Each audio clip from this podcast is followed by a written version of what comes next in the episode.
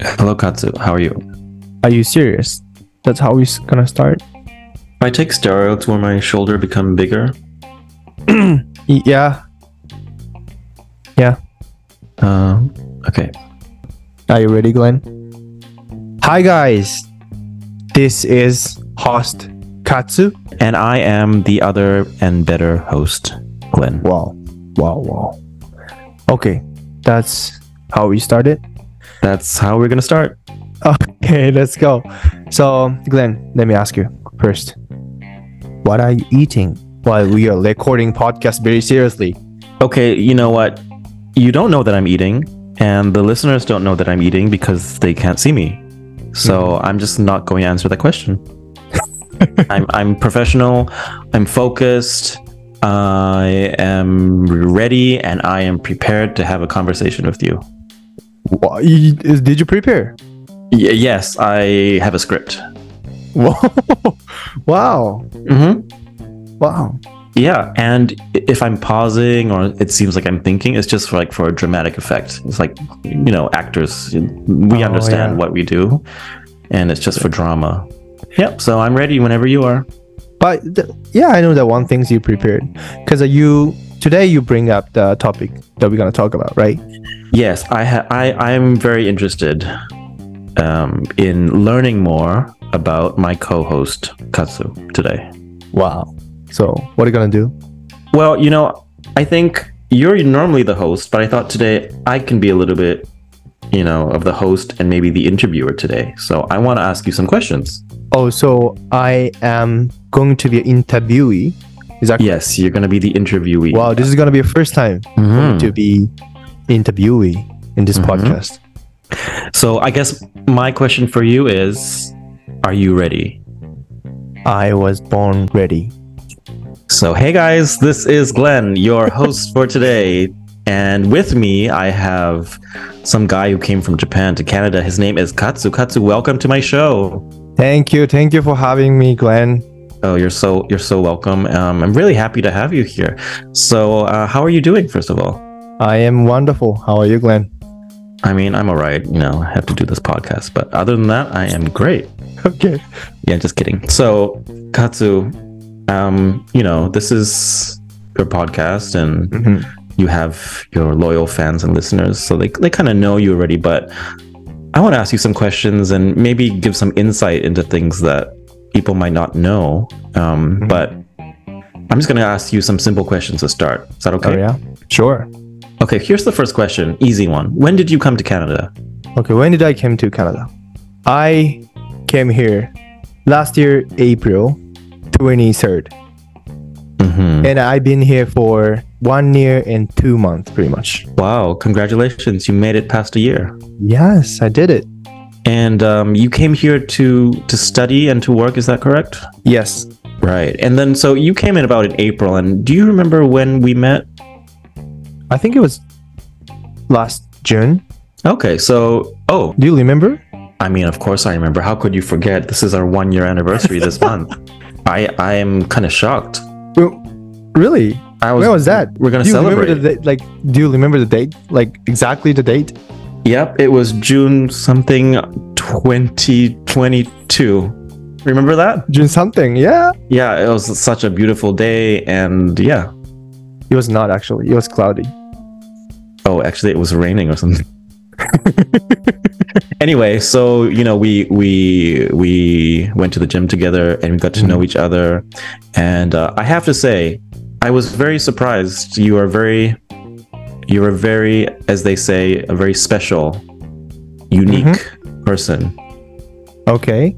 Um, and just a Mm-hmm. No, wait, reminder, wait. special and unique it doesn't necess- necessarily mean good. It just means special and unique. Okay. Cuz I was going to make sure if it's, you know, No, it's not a Compliment compliment. or No, no, it's not a compliment. Not necessarily. It doesn't have to be. It's So a, a neutral word like no. you kind of unique. criticize me right now? No. So which way? So let me tell you why I think it was un- you were unique. Um, you have a lot of confidence. You mean like too much confidence? You have a lot of confidence, and um, you're not you're not shy. Would you say that's correct? Yeah, I can say that. I think I consider myself mm, that way, I guess. you know because i've i've uh i've worked in english schools before and kind of worked at universities before and often uh, especially people who come from another country and they start to learn english here and they get used to another culture Mm-hmm. oftentimes they're a little bit shy, a little bit hesitant to speak English to people or to um, talk to strangers. Mhm. But I feel like you might be the opposite. So now, what would you say is like the the most useful thing for you as a newcomer? Uh, what's the most useful characteristic that you have that has helped you to enjoy your time here? Let me ask that. That was a very confusing way to ask it. Let me ask again. Okay. What is your?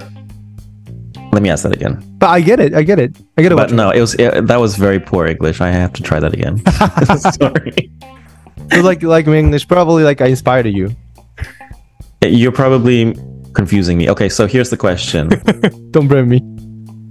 Let me ask you this: What has been your greatest asset in adapting to life in Canada? Okay.